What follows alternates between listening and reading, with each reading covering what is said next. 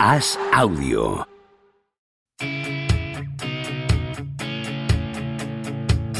¿Seguirá Don Propia Puerta batiendo récords goleadores? ¿Creció Camavinga como Sidorf junto a un vecino brasileño? ¿Es cierto que Rudiger suda cocaína? ¿Veremos a Varela algún día tumbado en una varela? Javier Aznar y Enrique Ballester responden a estas preguntas y analizan cada jornada de Liga y Champions en Los Últimos de la Lista, un podcast original de As Audio.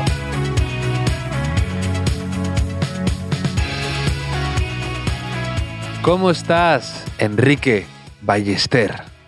Vaya días llevas, ¿eh, Javier? Vaya días. Empezó todo con el, con el tweet ese que vas a escribir, súper gracioso, eh, en el Betis Sevilla, sobre las expulsiones que iba a haber.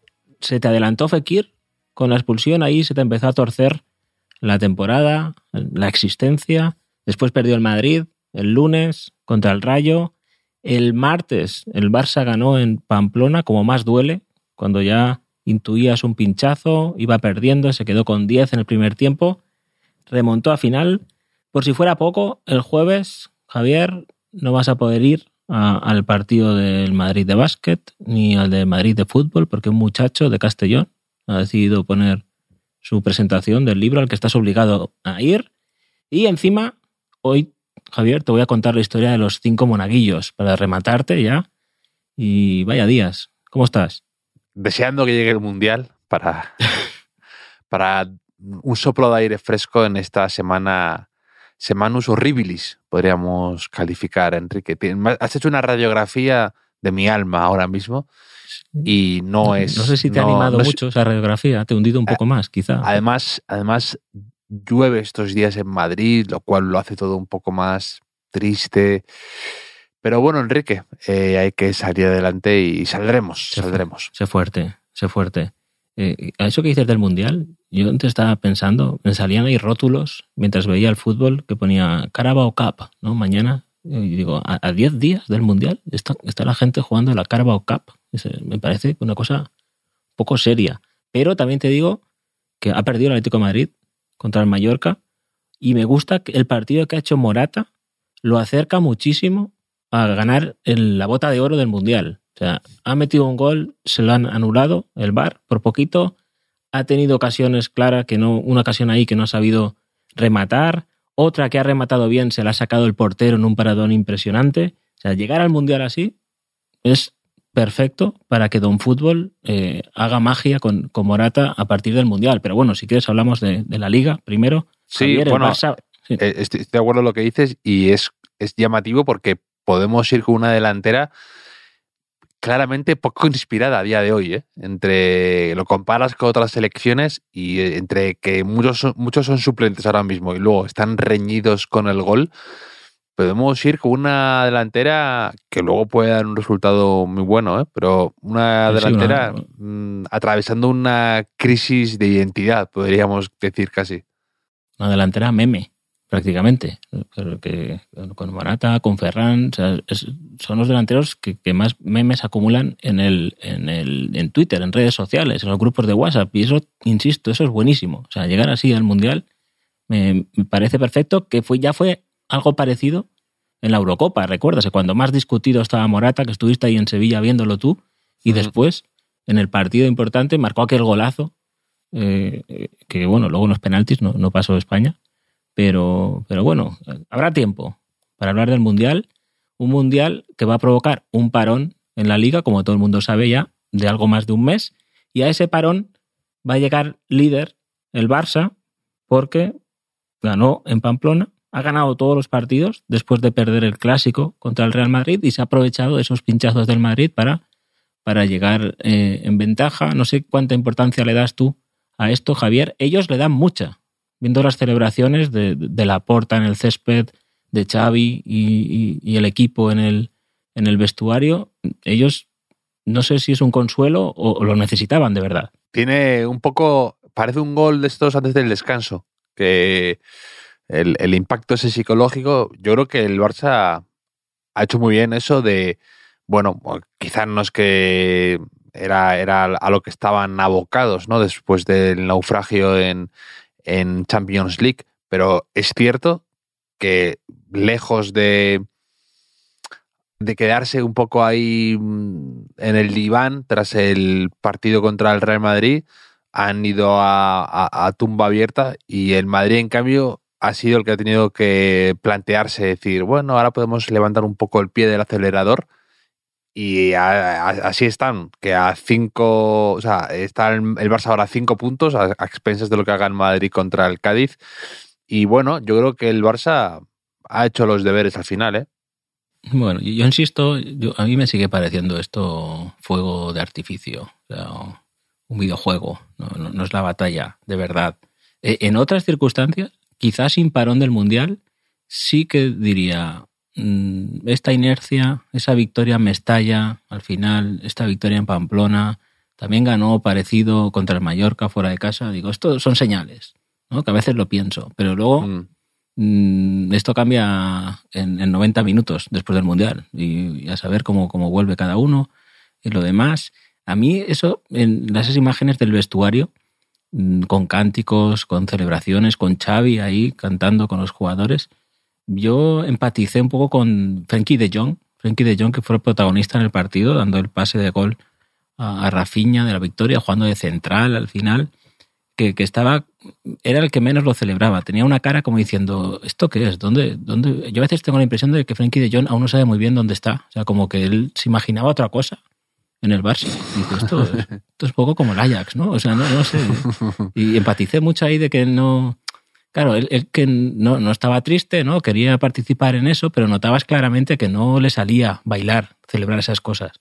Sí, Ahí yo tengo un poco de debate ahí conmigo mismo, porque es verdad que en general estoy muy en contra de estos fotos de vestuario post victoria, como si hubiera ganado un título con uno en calzoncillos, el otro en toalla. Me parece, por un lado, chabacano y por otro lado, que aparte tampoco suele haber nada que celebrar, pero ya se ha puesto tan, tan de moda que incluso en la jornada 3 ya había equipos en primera y segunda división posando en un córner con la afición cuando les haya ido a ver a un campo. Y no sé, a mí eh, cuando está muy pensado para compartir en redes sociales, suelo estar muy en contra de todo eso. También es verdad que en el caso del Madrid y del Barça, eh, suelo mm, estar muy en contra de ciertos esnovismos que hay con el tema de... Es que parece un equipo de que pelea por el descenso, ¿no? Me acuerdo perfectamente en Lisboa cuando aparte de la afición del Madrid, en la final de Lisboa, cantaban lo de sí se puede, ¿no? Y mucha gente mm. afín a mí me decía, es que eso es de equipo que pelea por el descenso, por la permanencia, que no, no lo debería estar cantando el Madrid, ¿no?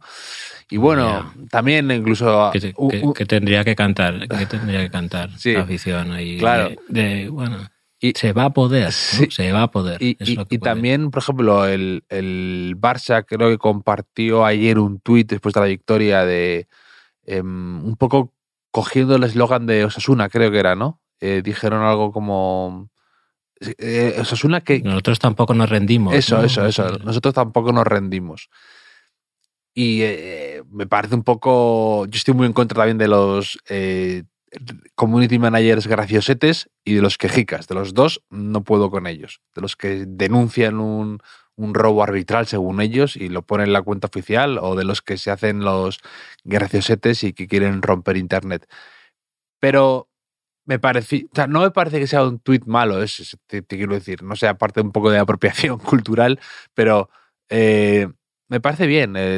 Pues era una victoria, fue una victoria muy bonita del Barça, muy meritoria y hacer ese guiño creo que se puede entender bien, ¿no? Entonces, eh, eh, en general, lo yo sería muy cauto, como tú dices con lo de, de Young, que yo creo que De Jong me parece un jugador, de hecho, bastante cabal y generalmente mm, también me da la impresión a veces de que, de que ha flipado un poco con la jaula de grillos que, era, eh, que es este Barça.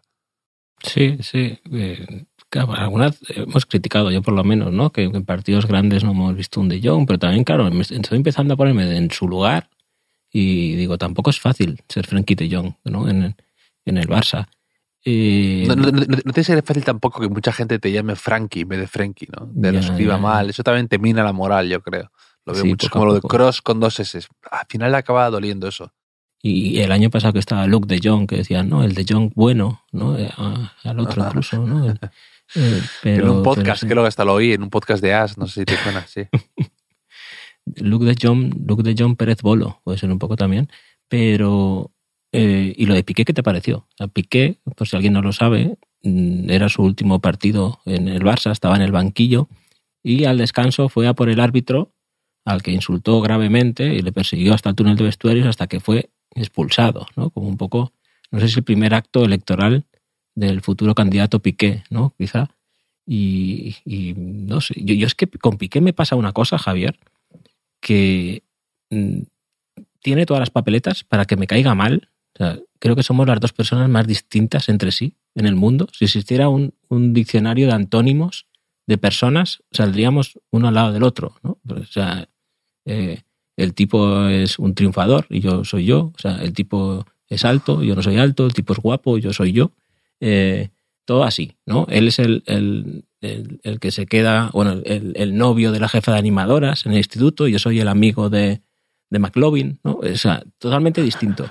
Pero hay algo ahí que, sin embargo, me cae bien, me cae más o menos bien. Piqué y le perdono cosas que a otros no les perdonaría, o, que, o mira a otro lado, no lo sé. O sea, y la sorpresa que me, que me impacta a mí mismo es que mm, todo eso no ha influido en mi juicio de valor hacia él como futbolista, porque lo normal sería, conociéndome, que yo pues me inventara agravios o a base de prejuicios, intentara eh, minusvalorar su carrera, pero no me pasa eso. Es, muy raro que me pase eso con, con, Piqué y no sé por qué me pasa.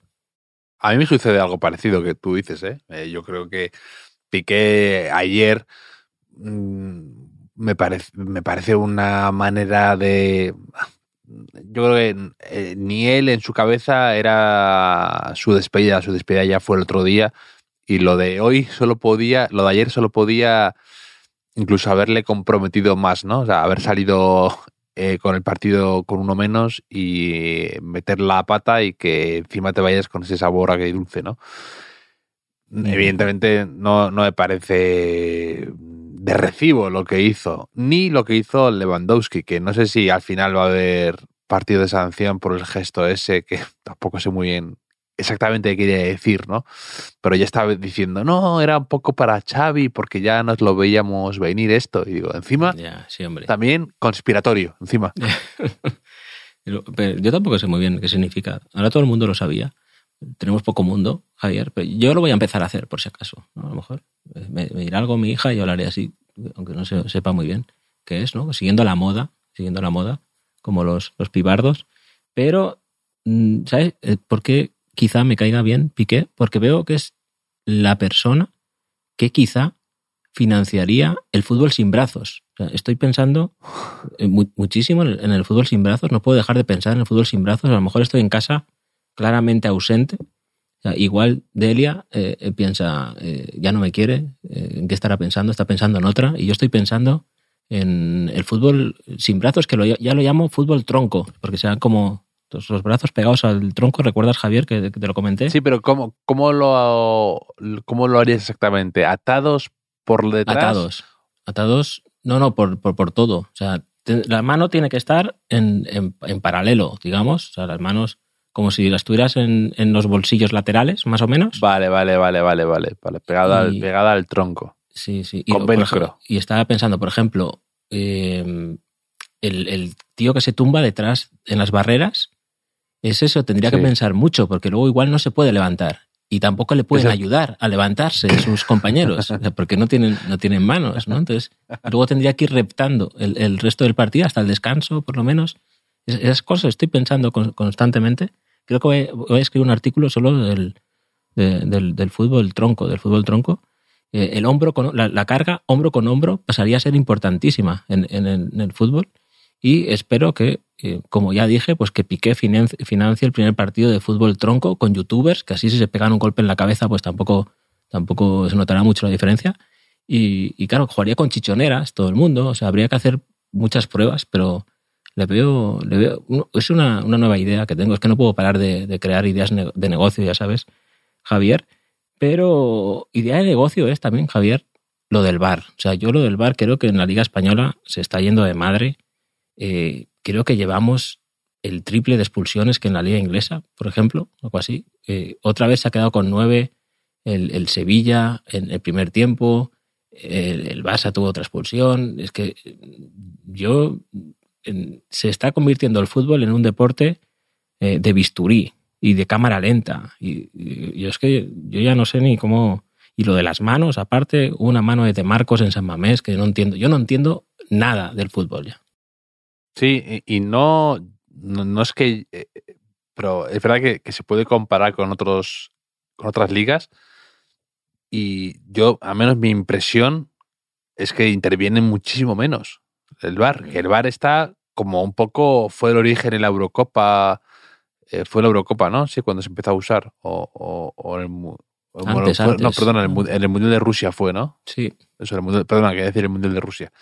Ahí se empezó a usar el VAR y, y era, vamos, una intervención, si acaso, y para temas muy concretos. Y se ha ido absolutamente ya de las manos. Incluso da la impresión de que hasta el árbitro y parece secundario, ¿no? Porque al final se podría casi esto hasta, hasta arbitrar desde la cabina del bar, que, que jueguen y luego el bar que intervenga para las expulsiones, para las eh, jugadas de penalti sí o sí, que van a intervenir de todas formas, y para los fueros de juego. Entonces el árbitro llega un momento en el que digo, tampoco, me refiero, si, si está, hemos visto ya que le han desmentido, entre comillas, al árbitro una y otra vez. Eh, incluso aunque está enfrente, aunque está a un metro, no sé, me, me, parece un poco peligroso esta deriva, estoy de acuerdo contigo. Yo, yo sí, yo era muy del bar, ¿eh? pero no me gusta tanto intervencionismo tan continuo y tan decisivo. En, para mí era eh, delimitar lo del fuera de juego, lo de los eh, balones, o sea, los goles fantasmas y ya. Y la expulsión, que se le ha cruzado el cable a alguien y le ha pegado una pata a y por lo que fuera no la ha visto bien y, que intervenga, pero muy poco. Es una ventaja del fútbol tronco, que como no puedes, no puedes usar las manos, todo esto nos lo ahorraríamos bastante. Me hizo gracia un tuit que puso eh, Genko eh, en, su cuenta futbolera, Le Genko Sportif, que dice, eh, os comento que como informático me produce mucha emoción haber encontrado por fin un generador de aleatoriedad absoluto, como es el resultado penalti, no penalti, cuando una mano toca el balón dentro del área en un partido de la Liga Española. yo creo que ni los propios jugadores saben a veces que es, que es mano, que, es mano. Pura entropía ya. Sí, sí, sí, sí. Pero, pero bueno, eh, un, un, factor más de, de, del azar, que hay tantos en el fútbol, pues una cosa más está. Eh, y, Hablando de manos, de alguien que no tiene la mano en su mejor estado, Benzema mucho follón se está organizando estos días, mucha borrasca ahí en el horizonte con el tema de si se ha borrado o no. ¿eh? Está creciendo como la espuma el debate y no tiene buena pinta. Hombre, yo... ¿Sabes lo que diría Enrique Malatesta, no? Y, lo que diría Enrique Ballester, que no es, lo, no es lo parecido. Yo estoy con lo de Ciro II, el grande. O sea, hay que elegir las batallas y Benzema tiene que elegir las batallas. Yo estoy de acuerdo contigo, ¿eh? hay, que, yo creo que es consciente de que es una temporada exigente, larga, y que no, no es que se haya borrado por el Mundial, sino que está pensando con perspectiva de que es una temporada con Mundial y con.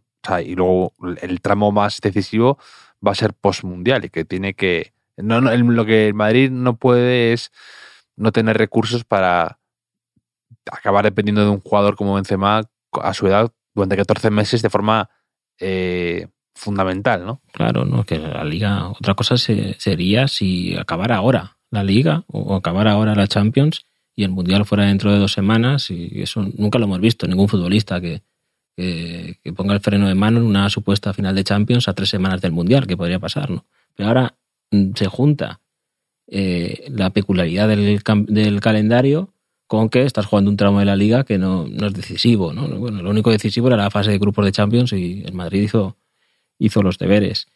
Con estos primeros 14 partidos de liga, Javier, hay algo, igual podemos hacer un poco ahí un mini resumen, ¿no? Algo que, nos llame la atención, que nos, que, las sorpresas negativas, positivas. A mí me pasa que como sé tanto de fútbol, Javier, mm, ya no me sorprende nada, ya no me sorprende nada. Eh, estaba whatsappeándome con un amigo en el segundo tiempo y digo, no sé si a Juan Cruz, de Osasuna, ¿sabes, no? ¿Recuerdas el amor que le tengo a Juan Cruz? Sí, sí, sí, que él... Digo, no sé si la va a liar o si lo van a expulsar, porque tenía amarilla, pero como Dembélé a veces eh, la anguila de Dembélé en el fútbol tronco, el mosquito en el fútbol normal, como a veces la lectura de Dembélé de las situaciones no es la mejor, estaba Juan Cruz con amarilla y no lo encaraba, no lo encaraba cuando tenía la pelota y, al final salió Rafiña mm, con un desmarque y Juan Cruz se quedó, salió la línea de Osasuna y Juan Cruz dijo de repente, ay, 1-2, eh, ¿no? Pues claro, no me sorprende ya esas cosas, Javier, pero mm, no sé si a ti te ha sorprendido algo en estos primeros meses de la temporada. Sí, podemos hacer un pequeño balance ¿no? de sorpresas y, pequeñas decepciones, que no son tanto decepciones, no son fracasos, sino jugadores o entrenadores o cualquier figura que, o equipos directamente que, que tienen margen de mejora post-mundial, ¿no? Y que tienen muchas cosas que hacer. Eh, yo entre las sorpresas agradables, evidentemente, es un poco ventajista porque acabamos de ver el partido, pero la de Murici es con el Mallorca ha sido clave, ¿no?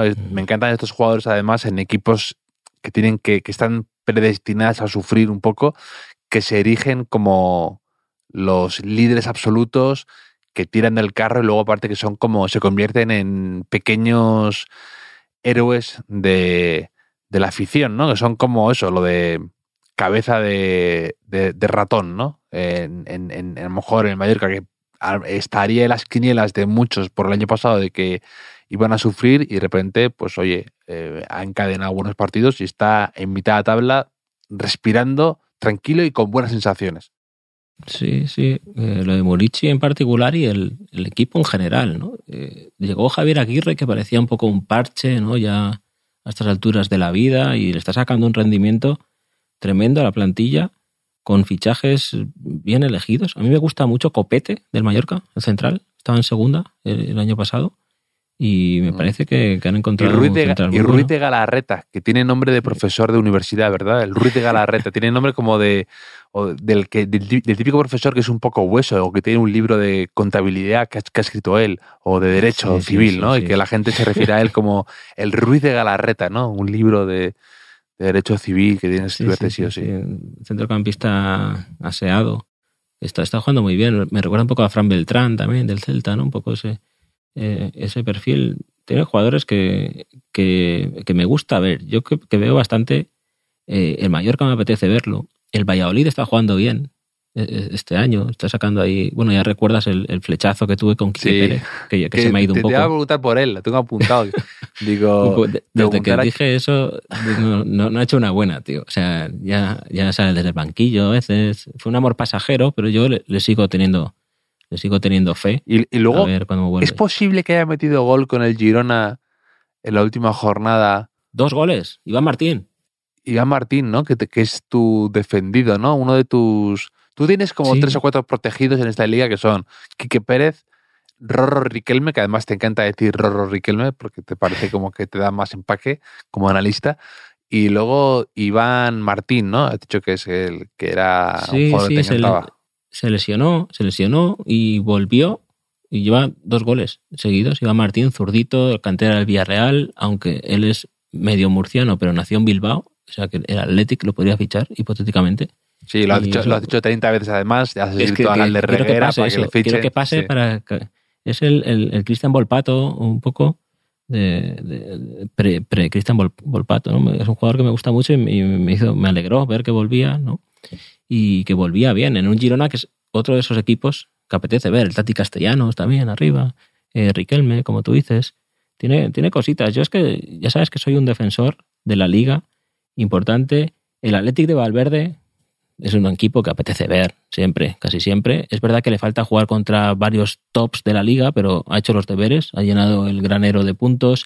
El Valencia de Gatuso es un equipo divertido de ver. Gatuso en general, para mí un poco sorpresa, ¿no? Que aquí ya lo hemos comentado, que en una, una afición exigente y no siempre la más transigente, eh, ha conectado, yo creo.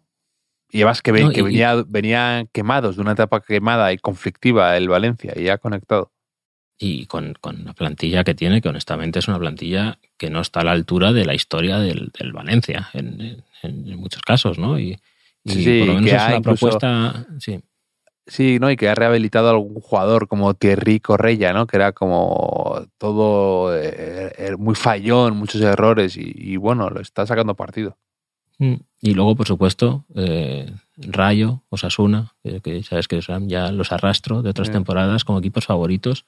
Siempre mm. difícil este, este año de segundo del, del Rayo, sobre todo de, porque acabó la segunda vuelta con, con dudas la temporada pasada, pero ha empezado muy bien. Que, decir, el Rayo que le ganó al Madrid el otro día, que empató en el Camp Nou para empezar la liga y, me sigue flipando a la espera de Raúl de Tomás para cuando, vuelva después del Mundial, que, a ver cómo, cómo cae en ese equipo, a ver qué hace el, el Rayo mm. esta temporada. No sé si mm, de las decepciones, de momento solo hemos hablado bien, ¿eh?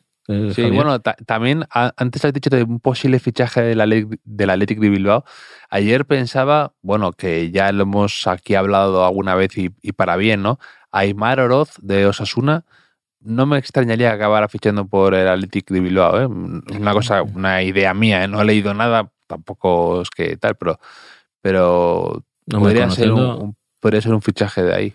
Conociendo los precedentes, ¿no? De, del Athletic con, con Osasuna y y demás, y el mercado que tiene el Athletic de Bilbao. Eh, eh, parece que le ha afectado un poco a Moncayola, ¿eh? todo eso que se habló en, verano, que podía ir. Mira, estuvo bien contra el Barça, pero, pero le estaba costando en este, este arranque de, mm. de temporada, como le está costando Javier el Atlético de Madrid. O sea, es, es, una decepción fuera de la Champions, fuera de la Europa League y lejísimos ya en Liga. Se le puede hacer muy larga la temporada a Simeone el Sevilla, que, le está pasando de todo, o sea, no, no, se repone de un golpe y le llega otro. Te diría, más que el Sevilla, incluso Monchi en general. Eh, porque Monchi siempre, todo el mundo, y yo el primero, lleva años y años y años alabándole como ese pionero que ha sabido adelantarse al fútbol, que ha sabido detectar talento eh, eh, que ha impactado en la liga durante temporadas, que ha, eh, ha sido un animador del mercado de Europa, ¿no? Eh, Monchi, trayendo a tipos que luego han copado fichajes y que han ganado Copas de Europa en otros clubes, aunque fuera, y que, bueno, lo ha hecho muy bien y que ha revitalizado también de un poco el, el tema de financiero del Sevilla. Pero aquí yo creo que ha estado muy mal. Yo no sé si es cuestiones suyas del límite salarial, si ya con esto se le, se le, ha dado peor, si es que le, le, pilló el toro, porque ha sido incluso un tema de timing, ¿no? Como jugadores que han llegado muy tarde, lesionados en muchos casos, eh, ya de antes, eh, a última hora, ¿no? En el caso de, de, de, Isco, mal gestionado el tema de a nivel comunicación con Lopetegui de no sabíamos si seguía o no, como parecía medio fuera un rato. No sé, mm. me ha parecido muy, muy extraña toda su gestión. Sí, que si el jueves puntúa el Celta o el Cádiz, eh, se va al parón en descenso, en Sevilla. es, gravísimo. Y el Atlético de Madrid se va a 13 puntos del liderato en el parón, ¿no? Que, mm, claro, sí. hemos dicho que todo que todo era relativo hasta el parón, pero claro, esto ya es una distancia eh, importantísima. Y de Atlético de Madrid, además, eh, por ejemplo, Nahuel Molina hoy contra Mallorca es que le han cambiado el minuto 30 de la primera parte, porque tenía amarillo, porque el equipo necesitaba otras cosas, y me parece eh, creo que ejemplar cómo se ha ido, ¿no? Sin malas caras, o al menos yo lo que me he visto, sin malas caras, sin llorar, sin eh, protestar, sin perder perspectiva de lo que el equipo necesitaba. Y oye, hay que tener tragaderas para que te cambien y no que no te afecte de esa manera. Sin shows, de tirar las espinilleras y tirarte, quitarte los paradrapos así como gesticulando. Pero es verdad que Nahuel Molina llegó con la vitola de gran lateral que podía hacer un poco el hueco, llenar el hueco de Tripier y no sé qué, y no, no ha estado casi nunca a la altura y De Paul. De Paul a mí es el que me parece el jugador que no ha sabido eh, estar ahí, tener el rol que el equipo necesitaba. Un equipo que me ha decepcionado un poco a mí eh, es el español. Es verdad que perdió a Raúl de Tomás, lo gestionó también bastante mal la salida, pero yo esperaba más rendimiento mm. eh, de, por parte de, de, Diego Martínez en, este español nuevo. Hoy, la verdad es que ha tenido mala suerte contra el Villarreal. Tiene un problema en la portería enorme. Eh. Mala suerte, mala suerte he tenido yo, Enrique, que, he visto el español Villarreal íntegro, salvo los 30 segundos que me he tenido que levantar a una. Han llamado al, al portal y me he tenido que levantar y ha sido el gol, me lo he perdido y encima se habían confundido. Pero bueno, vaya días, Javier. Vaya días. Es que todo, cuando se toca, lee Murphy, cuando algo sale mal. Sí, sí. Pero bueno, lo habrás visto repetido, ¿no? Benjamin Lecomte. ¿Es Lecomte o Lecomte? Pero ¿cuántos goles, cuántos goles ha tenido así el, el, el español esa temporada? 70 ya lleva en contra. Y luego, y luego aparte, eh, el pobre Lecomte que ha hecho un paradón al principio a, a Jeremy Pino mm. y que no ha estado mal, pero luego sí, y encima en la otra portería Rulli ha hecho un partido impresionante sacando varias manos. Eh, una ocasión justo antes del 0-1 ha tenido clarísima Keidi Vare, que es, es un futbolista que el, nombre me ha llamado la atención siempre, es albanés. Y he leído una entrevista que cuenta que, que Keidi no, no es un nombre típico albanés, pero que su madre y su tía estaban viendo la tele un día y apareció un, un y se quedó con Katie. ¿no? Y tiene una historia, te voy a contar rápido, Javier. Con 11 años. Llegó a, llegó a España con 11 años. No, no, casi. Con un coche para venderlo. sí, era el Pera, ¿no? ¿Cómo se llamaba? El, que... Sí, el Pera.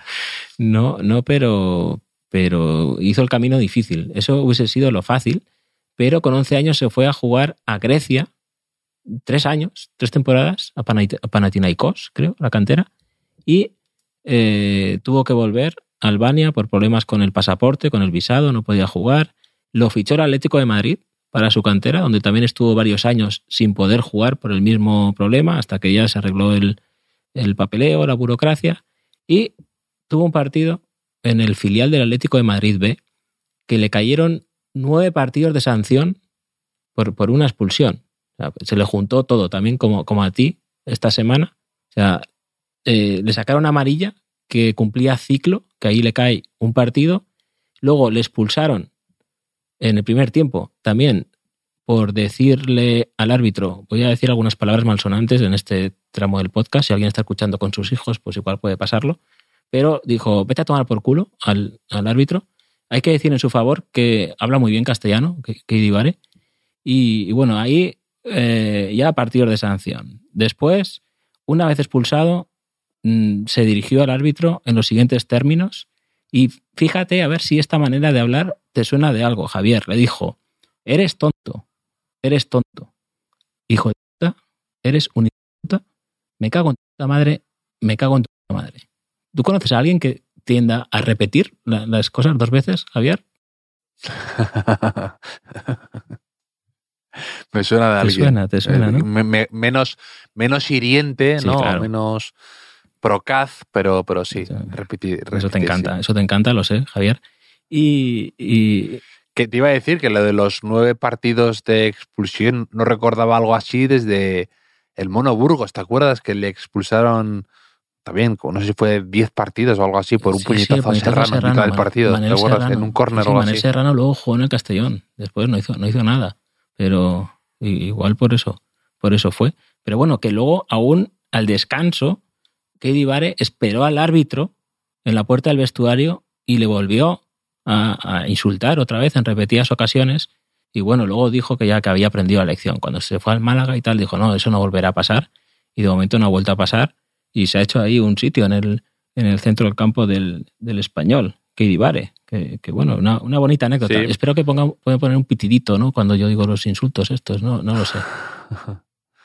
Pero estoy de acuerdo contigo. El, otro día hablábamos de jugadores que te llevarías a la selección de manera injustificada, ¿no? Para fliparte, para ir de descubridor de talento. Hoy viendo al, el partido del Español Villarreal, me he acordado de otro jugador que yo me llevaría sí o sí en mi lista sin atender eh, las voces en contra o la gente que me tachara de loco, de soñador. Eh, y es eh, Darder.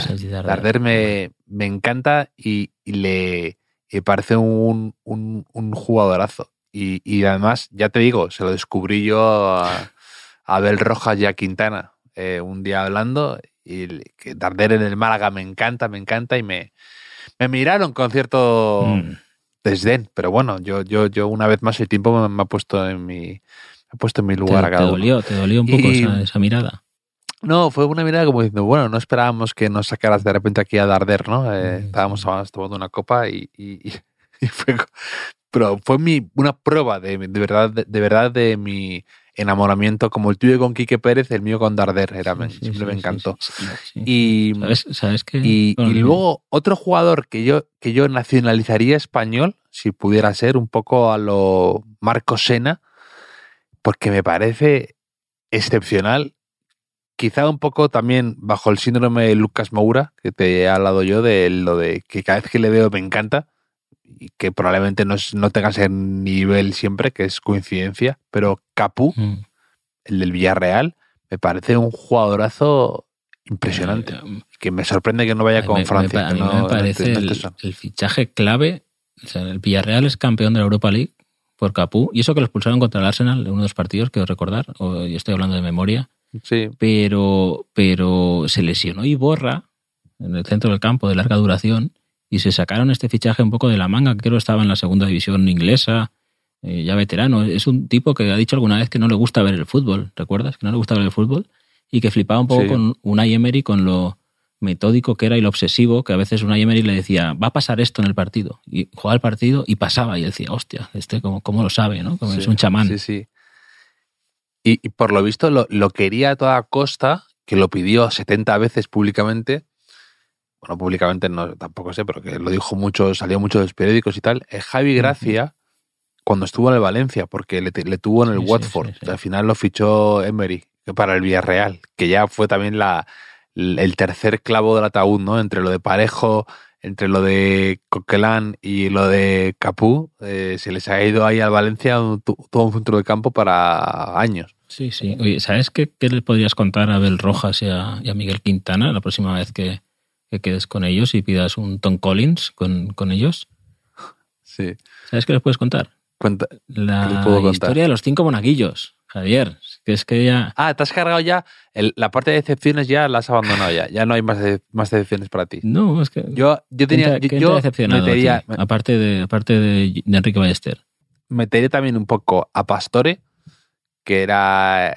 que el año pasado no acabó tan mal y que pero es que no ha jugado nada, ha jugado 10 minutos esta temporada. Y con pretemporada y demás, yo pensaba que iba a tener algún minuto, iba a tener algo, algún destello, Pastore, que siempre ha dejado grandes highlights en el, en el mayor, en, la Roma y en el PSG. no sé. Ha perdido pocos balones, ¿no? Se ha jugado 10 minutos. Un golazo de sí, sí. Y luego también voy a meter aquí un poquito que se me entienda, porque tú sabes que yo he comprado todas las acciones de Camavinga, pero. Mm. Eduardo, en este inicio de temporada con el Madrid, no sé si ha sido también un poco el síndrome de la segunda temporada que tú decías de ir a Ola, ¿no? El segundo disco siempre es el más difícil. venga en ese tramo de temporada mmm, me esperaba algo más. Hoy, hoy ha respirado, aliviado, me parece, Camavinga. ¿eh? Se había rumoreado fuerte durante la tarde que quedaba fuera de la lista para el Mundial, pero al final eh, va a estar en el Mundial con Francia, Camavinga, con una de las favoritas, y es verdad, ¿eh? parecía que máxime con la salida de, Casemiro, del Real Madrid, ¿no? que iba a tener más protagonismo. Y, no, pero bueno, yo ya sabes que, que, nos gusta a los dos y tenemos fe. me, encanta, me encanta, pero eh, a veces el éxito de algún jugador juega en su contra cuando me pasa también con Marcos Llorente, ¿no? Que al final un jugador versátil, polivalente, que puede jugar en muchos puestos, al final le acaban mareando, ¿no? Y acaba, venga, mi impresión un poco ha sido esa, ¿no? Que sin ser titular siempre o de interior, de pivote, de, de, Casemiro, de, y al final no ha jugado como de nada, eh, muy serio, ¿no? ¿no? No se siente indiscutible, no se siente tampoco de quién es el relevo, no, no, no encuentra su, su rol y me preocupa un poquito. Sí, no, y además la decepción va, va, siempre unida a la expectativa. Y como con la expectativa con Camavinga era tan alta, pues. Eh, es que luego, por ejemplo, luego sale un rato contra el Rayo otro día y a mí me gustó. Es que tiene gestos de jugadorazo, tiene detalles de. se le ve con una seguridad en algunos movimientos que, que te impresiona. Luego, bueno, eh, eh, no, no, no, no, el Madrid no es que pegara un subidón con él en el campo, pero bueno. ¿Sabes cómo puedes impresionar a, la gente también? Con la historia de los cinco monaguillos, tal vez. Correcto, correcto, Javier. Es que menuda historia. Menuda historia. Eh, Informe Robinson debería hacer un reportaje de los cinco monaguillos que formaban, esto la gente no lo sabe, esto no lo verás en los medios, Javier, formaban la delantera del Valladolid que consiguió el ascenso a Primera División en 1959 y eran conocidos como los cinco monaguillos porque no eran muy altos, eran bajitos y alguien tuvo esa ocurrencia que cuajó, cuajó tanto que los periódicos del resto de España eh, por ahí titulaban, cuando iba al Valladolid titulaban, cuidado, que llegan los cinco monaguillos. ¿eh? ¿Pero quiénes eran? Te preguntarás, Javier, se preguntará toda España ahora mismo, también, incluso en Valladolid, que si ya no lo sabrán, pues Jesús Pereda era el, más conocido, creo, que llegó cedido por el Real Madrid, que después jugó en el Sevilla, el Barcelona, me parece. Eh, Carlos Ramírez, que lo ficharon del Manufacturas Metálicas, un equipo de la regional madrileña y un gran nombre para un grupo indie también andaluz, ¿no? Manufacturas Metálicas, nombre de grupo o de álbum o de canción, o sea, para todo sirve, Manufacturas Metálicas.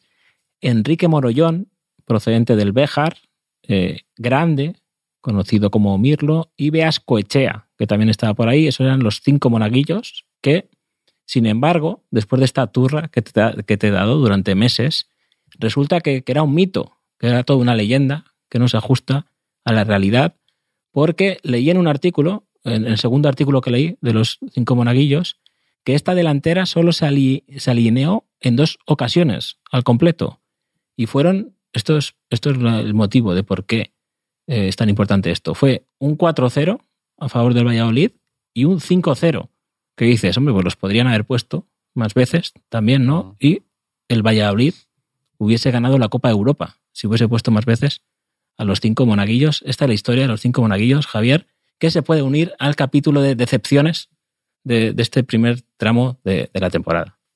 Impresionante el testimonio que acabas de dejar de la historia de los cinco monaguillos, que llevaba semanas y semanas queriéndome a contar y ha estado a la altura de las expectativas. También te das cuenta como antes los, los apodos eran de otra clase, ¿no? Ahora nunca se llamarían los cinco monaguillos. Más castizo, ¿no? Sería, ¿Ahora qué sería? Los, los cinco TikTokers. no lo sé. Ahora, ¿sabes cuál es la segunda gran expectativa que, tengo después de los cinco monaguillos? Es eh, el oso vicioso. ¿Tú sabes lo que es el oso vicioso, Javier? No, yo, yo escuchaba un grupo que se llamaba El Oso Yonki. El Oso Yonki, sí, grupo punk mítico. Que era la de... Eh, si Sid Vicious hubiera descubierto el calimocho no habría muerto de sobredosis. Era su, era su gran hit.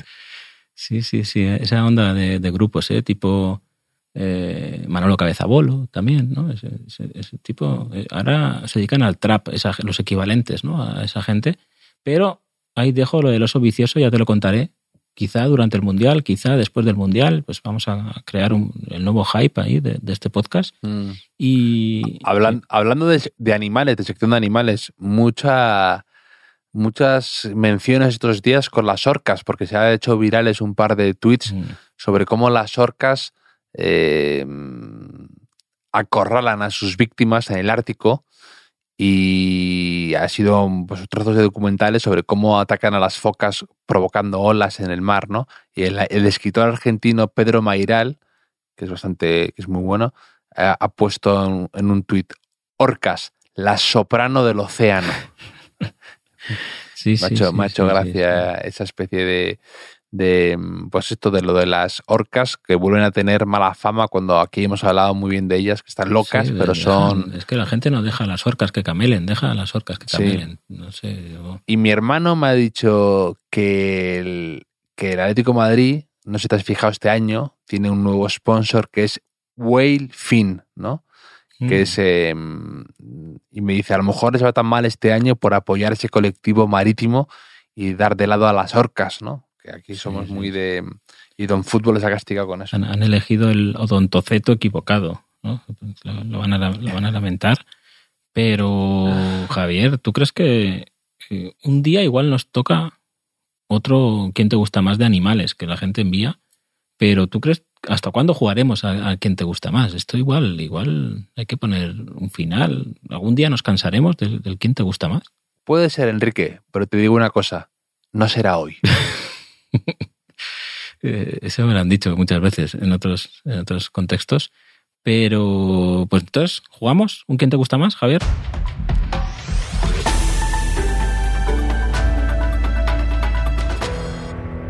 Venga, un, uno rapidito. A ver, eh, ¿empiezas tú?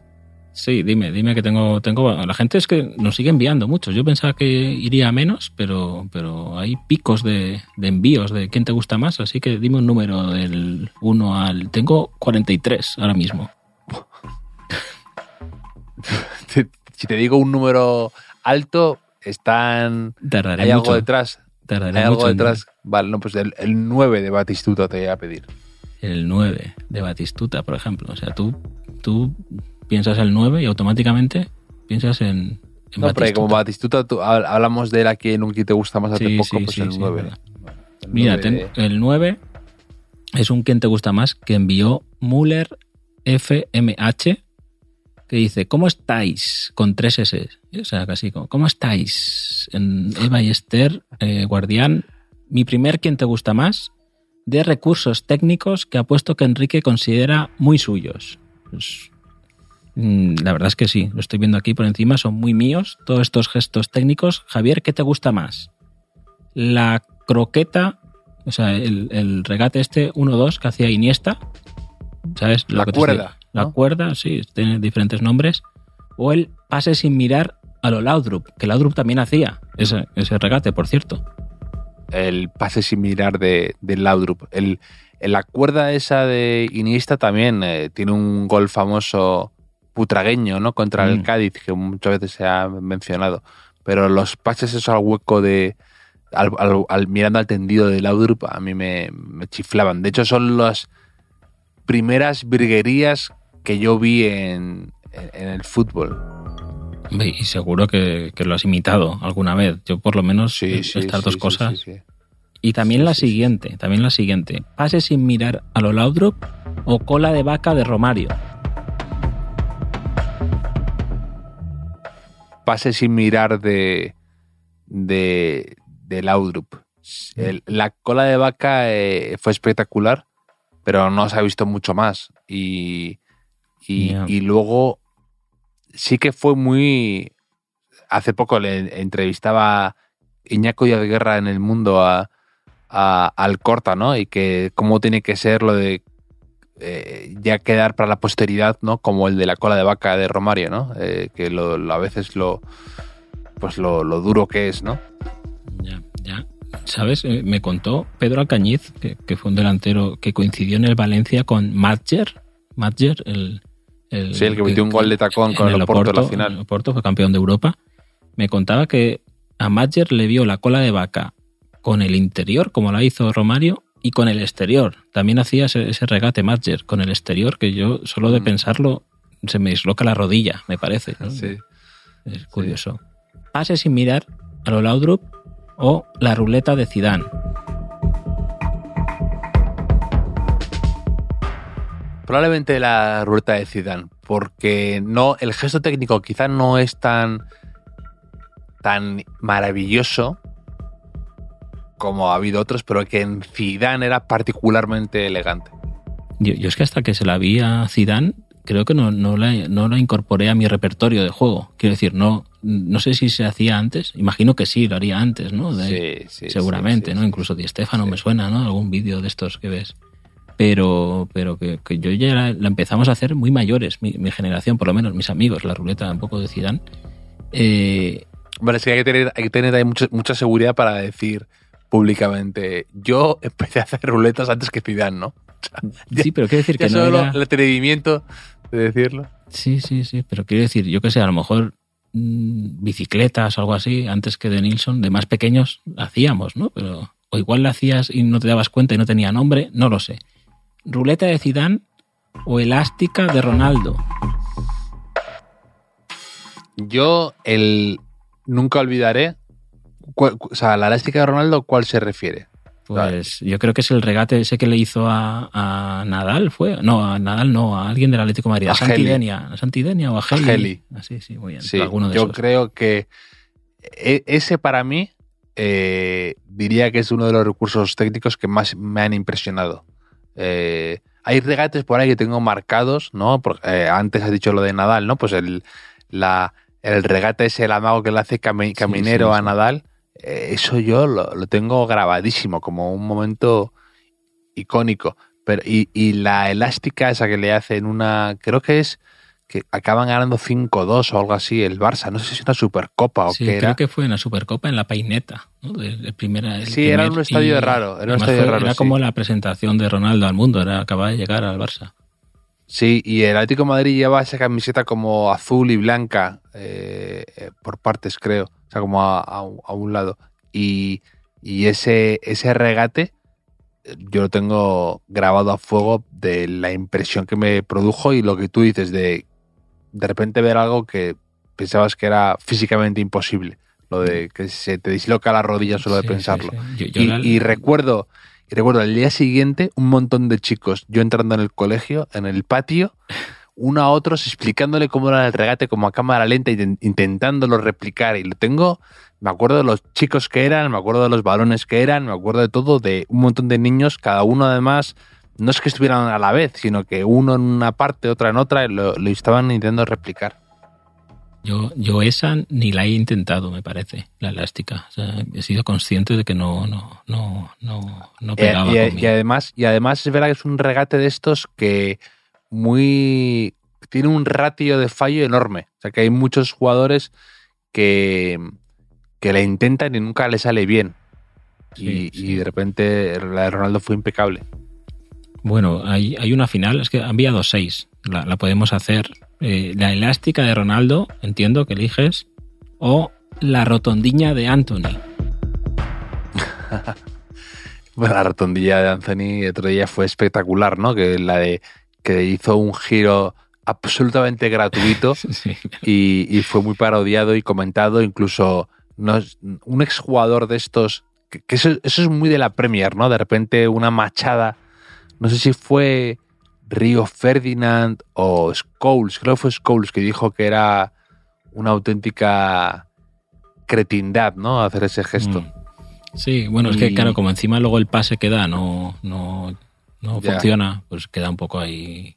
Sí. Pero muy fan yo de estos, estos gestos absolutamente gratuitos. Siempre me gusta. Sí, sí. Eh, sobre todo si, si no es tu equipo y no es el último minuto, la última jugada. Imagínate, ¿no? Que es la última. Y... Claro, pero, hay algo ahí de que, es como ver un accidente de coche que no puedes apartar a veces los ojos. De, de sabes que hay algo ahí que no deberías estar viendo, pero que dices, ¿qué, qué habrá pasado aquí, no? Cuando hay dos choques, o sea, evidentemente sin nada de gravedad, pero que es que habrá pasado aquí, ¿no? Pues esto es igual, le dices qué es lo que le ha empujado a este hombre a hacer de repente esa jugada, ¿no? El atrevimiento, la, personalidad que hay que tener y esa especie de un poco de arrogancia, ¿no?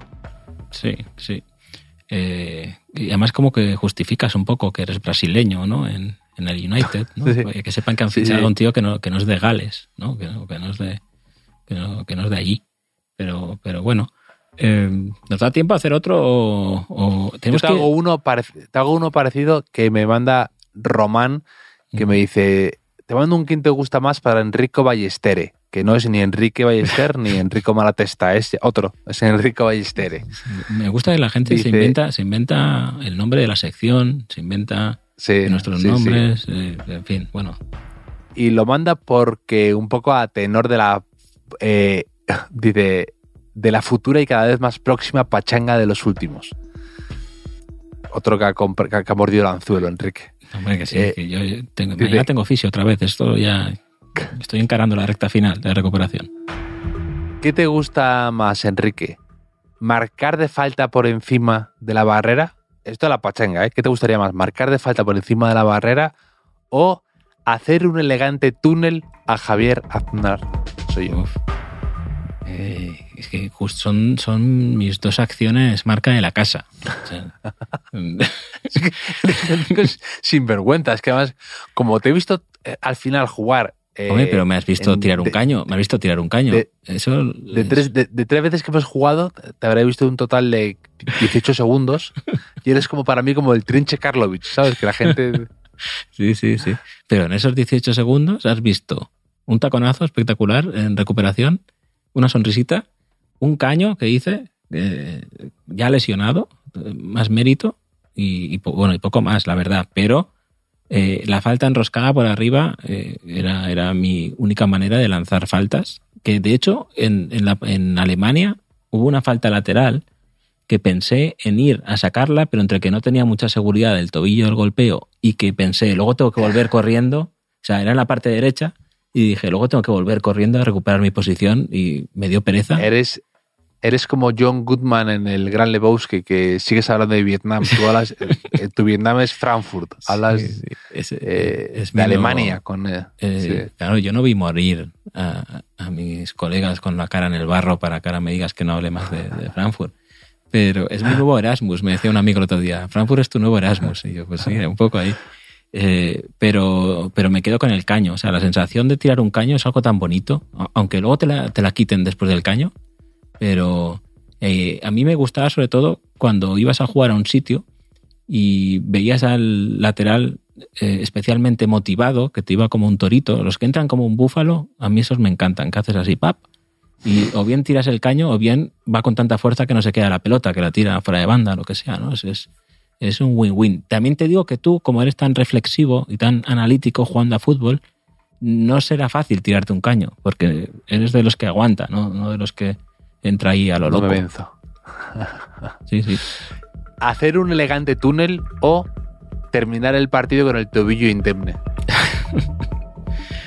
Eh, no, si lo, lo del tobillo me va bien, porque a- a- añade épica a cualquier actuación mía Sí, y sí, automáticamente como se, Julian Ross. se sobrevalora lo que hago, ¿no? O sea, si juego mal, Sí. tengo, luego me quito la, la calza, me quito la bota y sale ahí eh, el eres, tobillo. eres uno de esos jugadores que luego el comentarista dice, ay, si no hubiera sido por las lesiones, ¿no? Cada vez que hace un detalle dices, ah, lo que el fútbol nos ha quitado de Sí. ver a este Sí, chico, ¿no? Cada vez que cada vez que la coge y está bien en plenitud, en Sí, plenitud de facultades, si no hubiese sido por, por las lesiones que no tuvieran el resto de, de, de- de personas de- del mundo. Si todos los demás se hubiesen lesionado de gravedad, podría haber sido futbolista de fútbol o de fútbol tronco.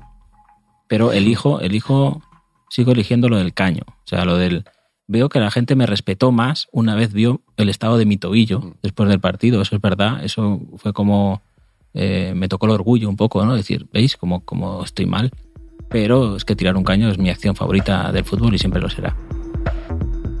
¿Y a ti cómo te gusta decir? Habría, habría aquí un sub quién te gusta más de términos para definir un, un túnel o un caño, ¿no? Sí. El túnel le ha quedado un poco de modé, ¿no? A mí, me, a mí me gusta decirlo, ¿no?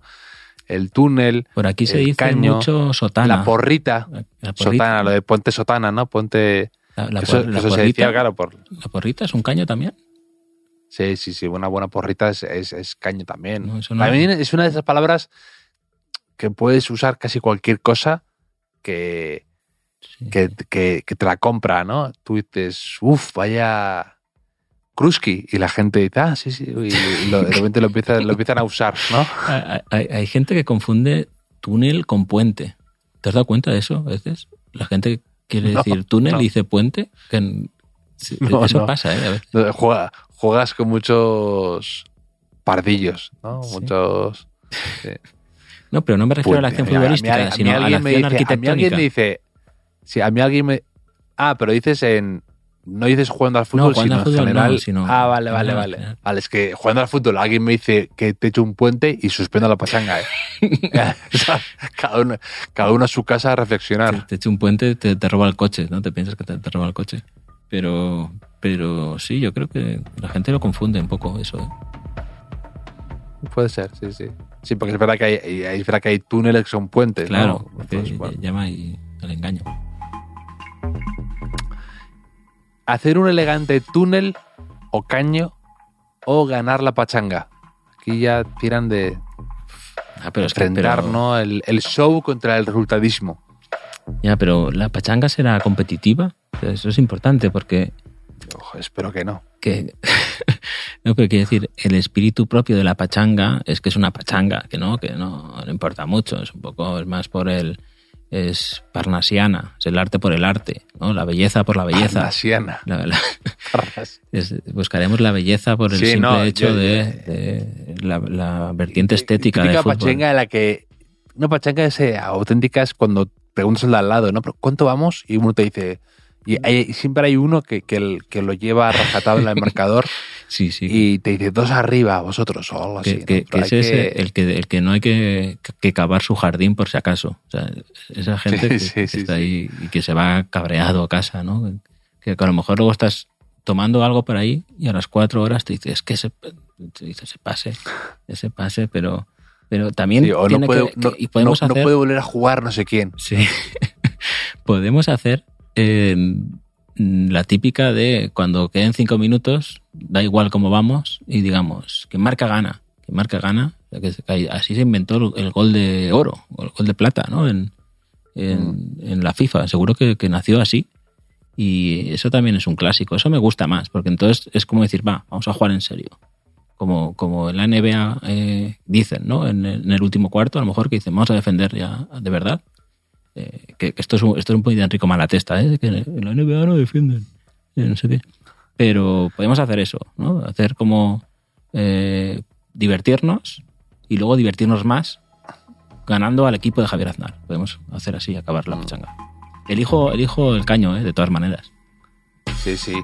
Y para la finalísima ya es hacer un caño o dar un larguerazo y dejar el travesaño vibrando. Que son las dos facetas de, del pachanguero absoluto, ¿verdad?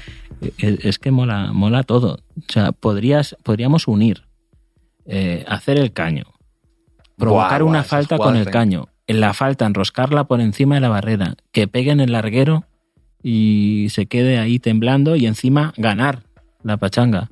Eh, podría, podría hacerlo todo a la vez y, y quizá lo haga.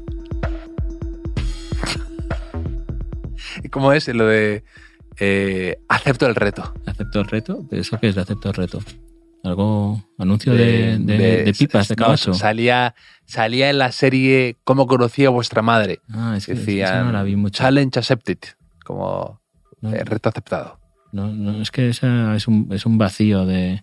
eh, nos han enviado algún quien te gusta más de series, de, de series españolas y no españolas. Igual un día, si seguimos jugando, ¿a quién te gusta más? Bueno, de series españolas dudo mucho que lleno por favor pierda. Pues no sé si estaba, ¿eh? Había muchas... Son todas noventeras, pero no sé si Lleno, por favor. Lleno, por favor, era buenísima, ¿eh? Eh, con Mickey Molina y el otro que era buena persona.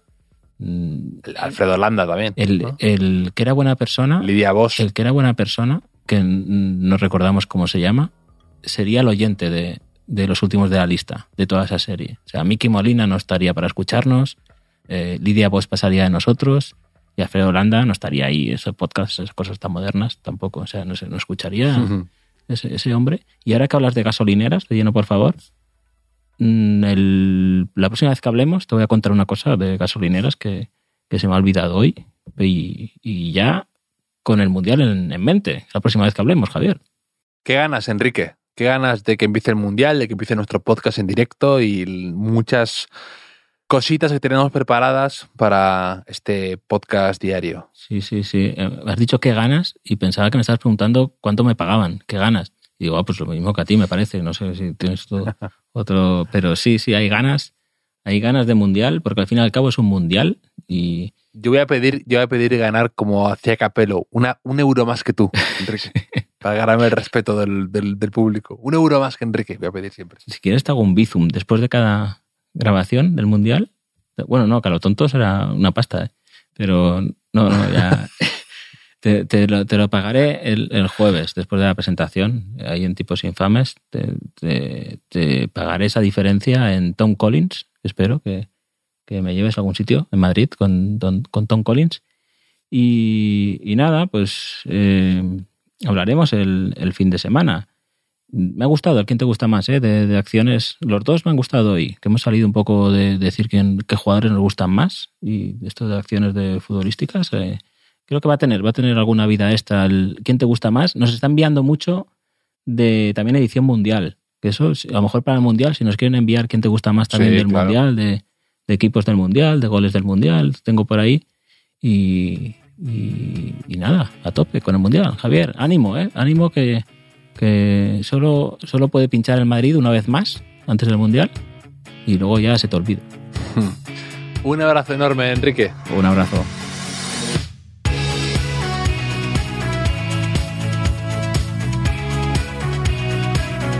Los últimos de la lista es un podcast original de As Audio con la producción de Javier Machicado y la realización de Vicente Zamora. Síguenos en redes sociales, arroba As Audio. Puedes escucharnos en la sección de podcast de as.com, en la aplicación del diario As o en tu plataforma de audio preferida.